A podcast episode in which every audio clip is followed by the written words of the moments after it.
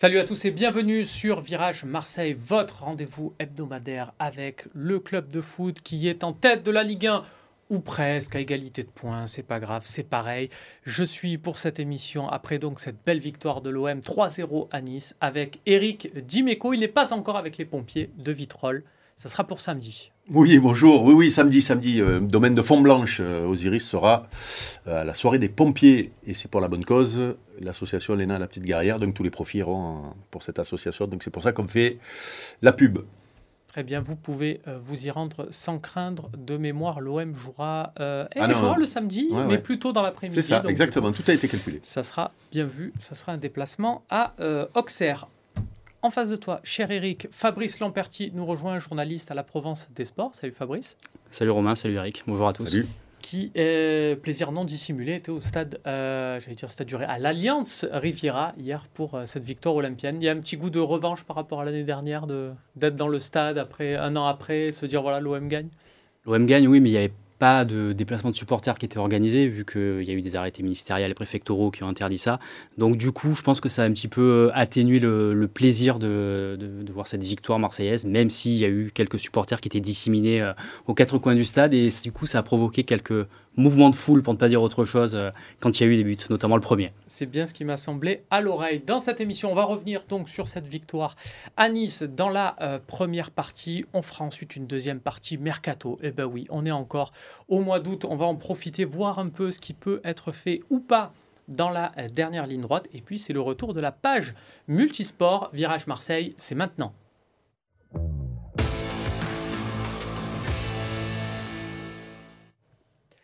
Ça devient un grand classique quand euh, l'OM s'impose comme ça, presque trop facilement à l'extérieur. On attendait un choc, on a eu une victoire 3-0 euh, presque sans forcer. Donc forcément, on se dit, ça vient de l'adversaire, un Nice qui était finalement pas un concurrent de l'OM, pas au niveau. Eric, est-ce que c'est ce qu'on sort finalement à chaque fois quand une bah. victoire comme ça se dessine euh, dès la première période? Non, mais il faut, il faut en tenir compte quand on va un petit peu plus loin dans l'analyse. La, dans mais mais euh, comme ça, euh, non, on peut pas, on peut pas euh, résumer cette victoire en parlant d'une adversité, on va dire moyenne. oui, l'OM a bénéficié d'une équipe de Nice qui est en, plein doute. Oui, l'OM a bénéficié d'une équipe qui a joué deux heures jeudi avec tout le choc émotionnel d'une d'une qualification qu'une qualification peut engendrer. voilà, mais après ça c'est tant pis pour pour Nice. Ils auraient pu se mettre à l'abri au match aller de, de Ligue Ligue Europa Conférence. Ils l'ont pas fait. Ils se sont mis en difficulté. Euh, mais après, euh, euh, moi, j'ai surtout envie de mettre en avant, alors, la manière, la victoire, mais moi, ce qui me plaît dans cette victoire, et on en reparlera dans les semaines à venir, euh, et ça a été une force sur ce match-là, c'est de tuer le match très rapidement pour être en pleine gestion en, deuxième mi-temps, parce que l'OM va enchaîner comme tout le monde, enfin, comme toutes les équipes européennes, euh, 7 matchs en 21 jours, euh, tu me, tu me coupes si jamais je, dis une bêtise, et, une des forces euh, à ce moment-là de la saison, c'est d'arriver à se rendre les matchs faciles. Et c'est pour ça que la première partie de l'OM, et on va sortir tous les points positifs qu'on a pu voir, hein, l'animation offensive, nos, nos, pistons, voire peut-être même derrière où on a eu un petit peu plus de, de sérénité. Euh, moi, c'est surtout ça, c'est-à-dire que le job a été fait en une mi-temps, et derrière, on ne peut pas reprocher à l'OM d'avoir géré parce que le, le, calendrier va être compliqué. Et je dis même que ça va être une force justement de se simplifier les matchs en cette, à cette période-là de la saison. Fabrice, il y a une victoire de l'Olympique de Marseille avec euh, des éléments qui se sont euh, distingués, notamment Alexis Sanchez, on en a beaucoup parlé la semaine dernière, qui a montré euh, pourquoi c'était un joueur de classe mondiale. Mais il y a aussi une victoire de coach, parce que Igor Tudor nous a dit justement sur la gestion de ces matchs tous les trois jours, eh bien on va faire, on va utiliser les cinq changements, on va permettre à, à tout le monde d'avoir du temps de jeu. On l'a vu encore sur cette partie avec cinq changements, avec une gestion comme ça déjà sur le match suivant. Oui, parce que, comme tu le disais, Alexis Sanchez et Dimitri Payet sont sortis très rapidement dès l'heure de jeu. Les pistons ont aussi, euh, ont aussi suivi. Jonathan Klaus et Nuno Tavares qui ont fait euh, un match encore euh, assez incroyable, hein, l'un et l'autre dans leur couloir. J'aimerais juste revenir quelques instants sur ce que tu disais en préambule, une victoire mm. sans forcer. En état au stade, sur la première mi-temps, l'OM euh, a forcé quand même. Il faut se rappeler quand même le, pressing qui a étouffé les Niçois très rapidement, notamment sur le premier but. Sur le premier but, il ne faut pas oublier que c'est une touche pour mmh. Nice de l'autre côté du terrain. Le ballon euh, arrive à l'opposé, euh, côté gauche de la défense niçoise. Et là, le pressing olympien se met en place et qui a complètement étouffé Nice. Et quelques secondes plus tard, ça aboutit au but assez exceptionnel d'Alexis Sanchez. Donc l'OM a quand même forcé en première mi-temps, mais après, effectivement, ils ont eu tout le loisir de, de gérer. Igor Tudor a fait ses cinq changements. Il a offert ses premières, leurs premières minutes à Eric Bailly, à Issa et aussi à Pape Gay, qu'on n'avait pas mhm. encore vu jusqu'à présent. Et tout ça, je pense que, comme le disait Eric, ben, ça va compter pour la suite, forcément, avec le calendrier qui, euh, ben, qui offre des cadences assez, euh, assez infernales, hein, puisque ça rejoue déjà euh, mercredi contre Clermont, samedi à Auxerre, et après, c'est le début de la Ligue des Champions contre Tottenham. Donc ça permet un peu de, de garder un peu des, des, forces au frais. Et d'ailleurs, Jonathan Kloss l'a dit, hier, on est on était dans le bain froid, on en reparlait, tout ça. Donc, mm. voilà, la récupération est vraiment extrêmement importante à l'heure actuelle. Il y a eu des choix dans la gestion euh, du match, mais même avant sur la, sur la composition d'équipe, on va la voir euh, s'afficher, euh, Eric. On a beaucoup parlé la semaine dernière de Gendouzi positionné haut contre Nantes. Là, on a un coach qui aurait pu se dire bon, ben, je vais mettre un peu les gens dans la poche, je vais mettre deux attaques. Non, non, il a remis Gendouzi à ce poste haut et ça porte ses fruits. C'est là aussi, c'est un vrai choix de. Parce que pour l'équilibre général, ça a l'air très oui, important. Oui, mais, mais, mais c'est surtout qu'il faut arrêter de dire que quand l'OM joue comme ça, il joue avec deux joueurs offensifs. Non, il y en a quatre. Les Pistons, c'est des joueurs offensifs il n'y a qu'à voir. Hein. Euh, ils sont euh, le meilleur les buteur du championnat. Ben, oui, oui, et puis, et puis surtout, euh, les deux sont décisifs puisque Klaus fait une, une passe décisive. Ils, ils, jouent souvent très haut, et c'est pour ça que. mais, mais c'est surtout que cette, cette, cette formule est, est évolutive. bien sûr que Gendouzi, on le verra pendant la saison plus bas sur le terrain quand on fera tourner les deux, les deux garçons devant la défense. Bien sûr qu'il il, a, il a une place là. Bien sûr que Gerson pourra jouer aux côtés de Payet derrière euh, derrière Alexis sur certains matchs à domicile contre des équipes de deuxième partie de tableau, par exemple, parce que tu as besoin d'un pouvoir offensif peut-être ou d'une maîtrise technique supérieure. Euh, mais en tout cas, euh, j'ai quand même l'impression que le dispositif que de, Tudor permet justement de, de un petit peu plus vers l'avant ou un petit peu moins en fonction de l'adversaire, en fonction des formes des joueurs, en fonction de l'enchaînement des matchs parce que parce que il a euh, il a il a beaucoup de, solutions et euh, euh, et, quand on regarde le match de d'hier, tu regardes, hein, il y a Payet, Alexis, les deux couloirs et voire même Gendouzi qui était souvent devant, donc et même Verretou aussi qui est capable aussi d'aller d'aller d'aller plus haut, voilà, en fonction de l'adversaire et de la physionomie d'un match. bah, tu es plus haut, même si on, on croit qu'il n'y a que deux joueurs offensifs, c'est pas vrai. Voilà, on voit qu'il y a un trio euh, offensif composé de Payet, Sanchez et Gendouzi. Voilà, ça, circule. Elle est rigolote cette compo avec voilà, euh, Gendouzi. euh, plus avec Sanchez en pointe. Euh, Gendouzi côté droit, Payet côté gauche, juste derrière l'attaquant chilien. Et voilà, c'est une alchimie avec peut-être un Gendouzi qui a un peu couru pour ses, pour ses copains, leur a permis de se concentrer. C'est aussi ce qui Oui, mais ce qui est intéressant justement dans, cette, dans, dans ce dispositif-là, avec ce garçon-là aussi haut, c'est que quand tu as une période du match où tu es un peu moins bien, eh ben, ils viennent donner un coup de main dans les, dans les, deux, dans les milieux de terrain. Ça devient 5 parce que, voilà, parce que le problème que l'OM peut rencontrer contre les grosses équipes, et il y en aura qui vont se présenter, euh, et, on peut parler de nos amis parisiens qui vont avoir le même problème parce que le dispositif est à peu près semblable, c'est que tu peux perdre le milieu terrain quand tu as euh, que deux garçons, euh, on va dire, dans le, milieu terrain, et que tu as des garçons un peu plus haut sur le terrain.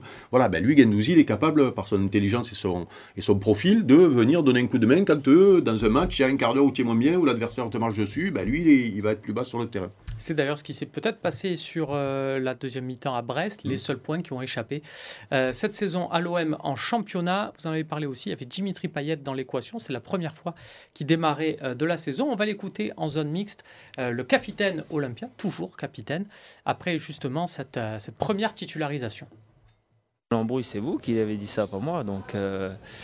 Moi, que ça me relance, je sais pas. J'étais pas mort jusqu'à l'heure qu'il est, jusqu'à l'heure, jusqu'à cette heure-ci. Mais voilà, il y a eu des choix faits par le coach, il faut les respecter. Comme je l'ai dit, ça fait un mois que, que je travaille, ça fait un mois que, que j'attends, donc euh, bien évidemment que quand on vous met, il faut, il faut être performant. Voilà, après, euh, il n'y a, a aucun, aucun problème Tudor Payette, il y a, y a zéro souci, c'est des choix, il faut les respecter, c'est lui, le, lui le patron.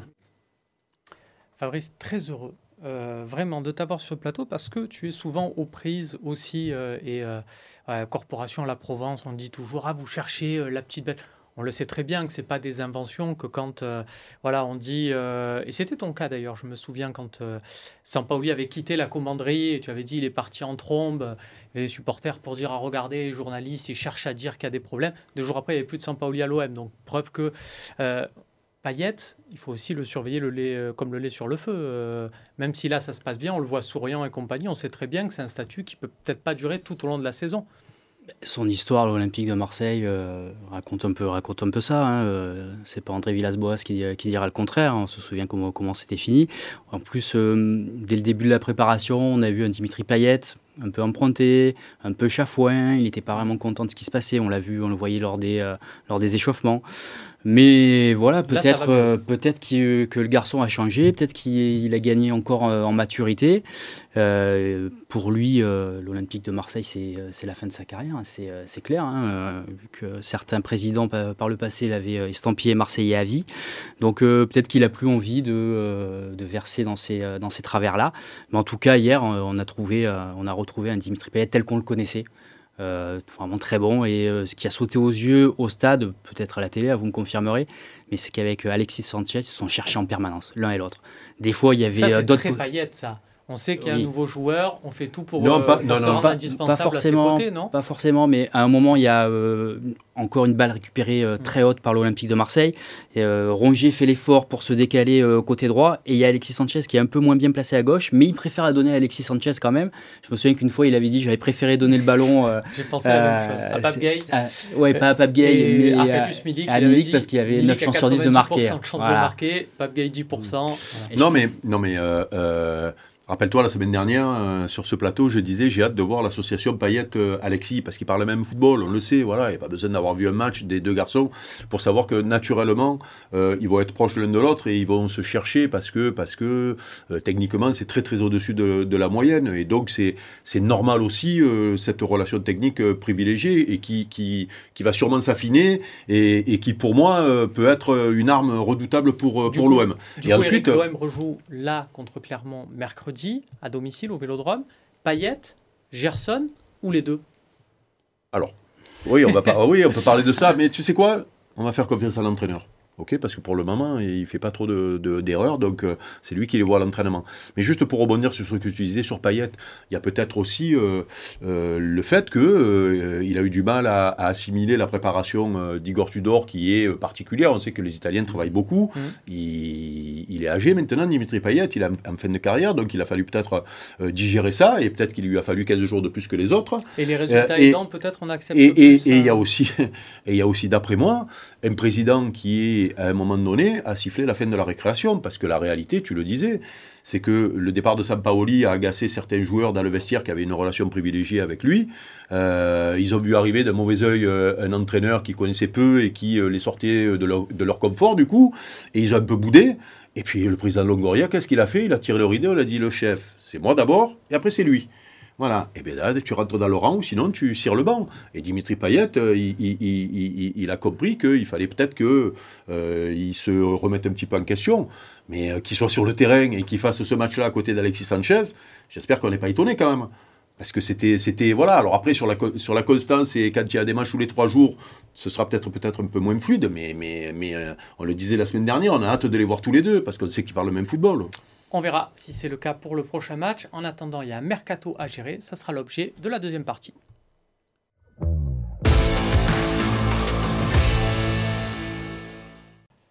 De retour sur le plateau de Virage Marseille pour évoquer le mercato. Et oui, parce qu'il reste quelques jours euh, de mercato.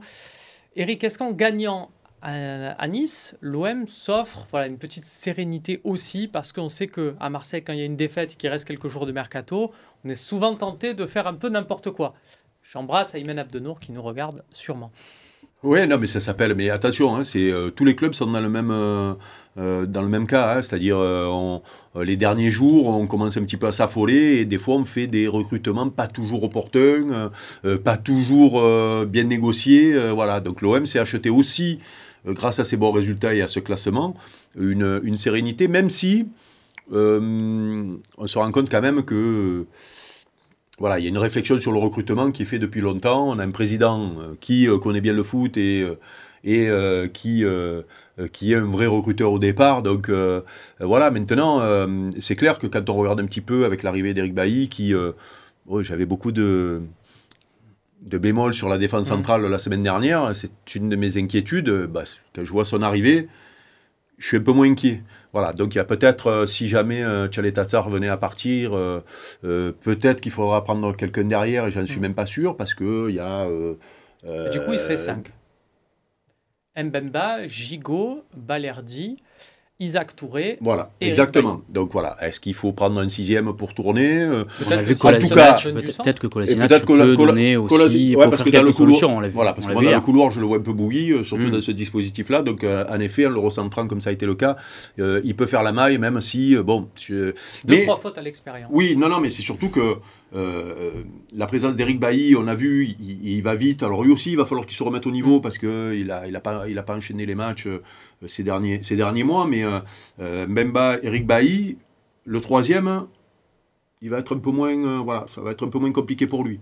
Euh, moi, secrètement, je rêve que Tchalé Tatsar ne parte pas pour qu'il fasse ce troisième-là, de ce côté-là. Mais bon, l'OM veut le vendre et s'ils ont une belle offre, ils auraient raison de le, faire. Mais voilà, c'est le secteur de jeu où ça peut, ça peut encore évoluer. Mais l'arrivée d'Eric Bailly, là, par rapport à la semaine dernière, puisqu'on avait fait le débat, me, me, donne un, peu, un petit peu plus de certitude. Fabrice, est-ce qu'il faut, euh, voilà, on va commencer, tiens, ces, dossiers mercato, puisqu'il y en a un devant, un derrière. Euh, Douillet Tchaletatsar, Eric nous dit, moi j'aimerais bien qu'il reste, j'aimerais bien comme ça qu'on soit, on ait ces six-là à disposition. S'il part, la tendance est à ce qu'il soit remplacé ou pas? Bah, Logiquement oui, parce que euh, Pablo Longoria a toujours dit qu'il voulait doubler les postes, Igor Tudor aussi.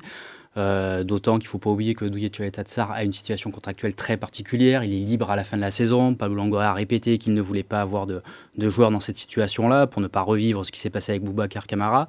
Donc, euh, ce qui change aussi par rapport à l'été dernier, où Tatsar euh, a eu l'opportunité de partir, c'est que là, cette fois, le Croate a envie de, s'en aller. S'il a une bonne proposition, il écoutera et il, serait plutôt, il aurait plutôt envie de, de s'en aller. Donc, parce qu'il sait aussi que euh, une fois que le mercato sera terminé, normalement, il ne devrait plus jouer s'il est encore là. À moins qu'il prolonge, mais bon, c'est pas encore la. C'est une affaire de principe quelque part aussi pour envoyer un message aux autres joueurs. En fait, ça dépasse ça, le cas. C'est ça. Il n'y a plus de joueurs en fin de contrat. Euh, voilà, c'est pour ça que certains vont peut-être prolonger. Euh. donc, donc voilà. Mais le problème, c'est que les courtisans pour du et Tatsar, il n'y a pas des tonnes à l'heure actuelle. Surtout quand on sait ce que demande l'OM. L'OM au début, depuis le début de l'été, demande 10 millions d'euros. Bon, ça va forcément baisser. Euh, le deadline approche, donc forcément tous les tarifs euh, réclamés vont baisser. Je pense qu'à 5-6 millions d'euros, ça part. Mais cette histoire de, joueurs en fin de contrat, euh, on a eu le cas l'an dernier avec Bakar Kamara, j'avais mis en avant la gestion du club de ce cas-là, c'est-à-dire comment se priver d'un garçon toute une saison parce qu'il est en fin de contrat et la faute de la fin mm. de contrat, c'est les dirigeants. Alors, c'est peut-être pas Pablo Longoria parce que ça fait pas longtemps qu'il est là, mais c'est juste une faute de, de dirigeant de laisser les garçons. Normalement, un garçon, quand il arrive deux ans avant la fin de, son contrat, il faut que le problème soit réglé. Il faut jamais laisser les, les, garçons arriver dans la dernière année. Donc, ça doit se gérer deux ans avant. Bon, mais, mais par contre. Euh, te priver d'un joueur l'an dernier. T'imagines si euh, l'an dernier tu te prives de Camara parce que tu boudes, parce qu'il est en fin de contrat. Mais, mais non, il n'y a pas la Ligue des Champions. Moi je te le dis, s'il n'y a pas Boubacar Camara sur le terrain l'an dernier, tu n'es pas en Ligue des Champions. Quand on voit la saison qu'il fait et l'importance qu'il a dans l'équilibre de l'équipe, tu, euh, voilà. Et donc là, imaginons Thierry Tassar venir à rester. J'espère que le club récupérera plein de sous et que, et que, mais s'il est là, et, que, et, quand tu vois les problèmes qu'on peut avoir sur ce côté-là de la défense centrale, et donc nous, on va se passer d'un garçon qui peut faire la maille, et qui peut peut-être t'amener euh, encore une fois en Ligue des Champions, avec une solidité derrière, il faudra t'en fou. J'irais même plus loin, Eric, sachant que on a la tête de l'Olympique de Marseille, un Pablo Longoria capable d'aller chercher un Chancel Mbemba pour zéro, un Samuel Gigot pour zéro. Est-ce que c'est si grave au final d'avoir bah un joueur en fin de contrat bah Parce qu'on peut en aller en chercher d'autres. Et puis ça évite de le prolonger, de l'augmenter, de lui mettre un plus gros Mais salaire. C'est surtout que c'est surtout que c'est pas c'est pas tu, tu, tu, disais le message qui est envoyé si euh, le mec il joue pas sur la dernière année. Mais je suis pas sûr que ça impressionne tant que ça les joueurs. Par contre, quand comme je disais tout à l'heure, à deux ans de la fin des contrats, les mecs, tu leur dis voilà, c'est simple, c'est on prolonge maintenant, ou on est transféré, ou si vous voulez aller au carton, là par contre on vous met à l'écart. Un joueur que tu mets pendant deux ans à l'écart, ça coûte cher. Mais là, il est vraiment dévalorisé. Derrière, il va avoir du mal à trouver un club. Sur la dernière, voilà. Et donc là, du coup, c'est là qu'il faut, c'est là qu'il faut montrer les muscles. Mais là, sur la dernière année, quand en plus c'est pas toi qui as géré le dossier depuis le début ou qu'il y a eu le Covid, c'était compliqué. Allez, fais comme la, fais, si jamais c'est le cas, hein, hmm. fais comme, fais, cher comme, comme Camara, tu vas en retirer des bénéfices sûrement à la fin de la saison. Euh, Fabrice, l'autre dossier euh, chaud, c'est euh, Tchèque Bamba Évidemment, on en parle. C'est un cas là aussi qui dépasse en fait le simple cas du joueur. Chez Tatsar, c'est pour l'exemple et envoyer un signal aux autres. Tchèque Bamba ça dépasse son cas. C'est le partenariat, grosso modo, entre l'OM et, et Bars. là, il y a Lorient qui, pourrait passer à l'action avec une proposition de transfert, en attendant le, transfert d'Armand l'orienter vers l'Italie.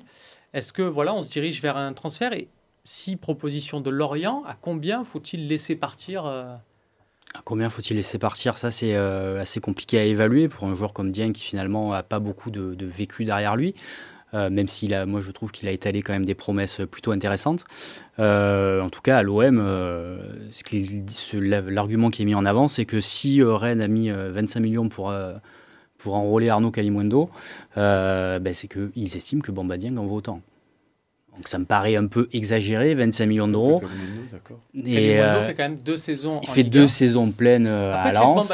et buteur en demi-finale de Coupe d'Europe. Voilà. après, négocie, hein. mais le problème, c'est que jusqu'à ce week-end, euh, à part l'offre, la première offre de prêt transmise mm. par Lorient en prêt avec option d'achat, il n'y avait rien sur la table de Pablo Longoria. Donc ça va sans doute s'accélérer. On sait comment ça se passe dans les dernières heures du mercato. Hein. Tout le monde s'accélère, tout le monde s'affole un peu. Donc je pense que les offres, les offres vont pas tarder. Il y aura ce combien de contrats? Il reste deux ans. Deux ans, ouais. c'est maintenant qu'il faut que ça se joue. Tu vois, c'est plus sur ce cas-là qu'il faut être ferme, c'est-à-dire. Et puis surtout, euh, petit message envoyé aux, supporters, parce que. Euh, faisons confiance aux, dirigeants et, aux coachs, c'est-à-dire ils le voient à l'entraînement, ils l'ont vu tout au long de la saison. Euh, il y a cette gestion de contrat qui est importante aussi, parce que ne jamais oublier, il y a plein de cas dans le football, et nos amis lyonnais euh, l'ont vécu euh, récemment, euh, des fois de vouloir garder à tout prix un joueur, euh, alors soit contre son gré, soit parce que euh, tu penses que tu vas faire une meilleure plus-value ou euh, le vendre plus cher derrière, tu te retrouves avec le cas Awar où tu ne sais plus où il va aller aujourd'hui, alors qu'à un moment donné, il va aller. On n'a peut-être pas besoin d'aller chercher si loin. Non, non, Jordan Amavi a été prolongé au final. Voilà, non, mais ce que je, ce que je, ce que je veux dire, c'est que voilà, il n'y a, pas, a pas que la valeur du joueur ou ce qu'il peut apporter, il y a la géopolitique du vestiaire, la valeur intrinsèque à, ce moment-là, les perspectives, les. les y a peut-être une coach qui euh, euh, lui voit pas une grosse marge de progression. Je sais pas, je, mm. parle de lui comme on peut parler de Nantes. Donc c'est pour ça de, de, de, de, de se mêler de ces choses-là. Quand euh, on voit le recrutement de l'OM, ça veut dire qu'il y a beaucoup de joueurs qui, qui sont arrivés. Ça veut dire qu'il y aura peut-être des, des, départs malheureusement. Et ça peut être douloureux si c'est ce garçon-là parce que les, supporters se sont attachés. Mais, mais voilà, faisons confiance aussi aux dirigeants. Fabrice, possibilité aussi d'un dernier petit frisson, une dernière petite recrue à l'OM. Pour ça, il faudrait qu'il y ait un deuxième départ dans le, dans le compartiment offensif. Euh, on parle beaucoup d'un Sanji Zunder, par exemple, qui pourrait être échangé avec euh, Ruslan Malinovski à l'Atalanta. On fait deux transferts avec une indemnité de transfert un peu élevée, histoire de, de passer ça derrière en amortissement et euh, sur les années de contrat. C'est une, une, petite ruse, on va dire ça comme ça, un transfert moderne c'est euh, le genre de transfert que Pablo Longoria a l'habitude de faire. Hein. Euh, rappelez-vous euh, Marley Ake, Franco Tongia il y a quelque temps. mais oui, ça fait partie. En tout cas, en termes de système, ça serait génial. Ça serait, oui, voilà. Et de toute façon, la priorité de l'Olympique de Marseille, si jamais il y a des départs, parce que on le disait avant l'émission, Pablo Longoria avait un effectif de 22 joueurs. La priorité de recrutement, si c'est possible, ce sera un milieu offensif. Et donc Malinowski rentrerait parfaitement dans, dans ce profil-là. Merci, euh, messieurs. Merci Fabrice Lamperti de la Provence d'avoir été euh, avec nous. Merci, Eric Dimeco. On se retrouve lundi prochain pour un nouveau Virage Marseille. Salut à tous.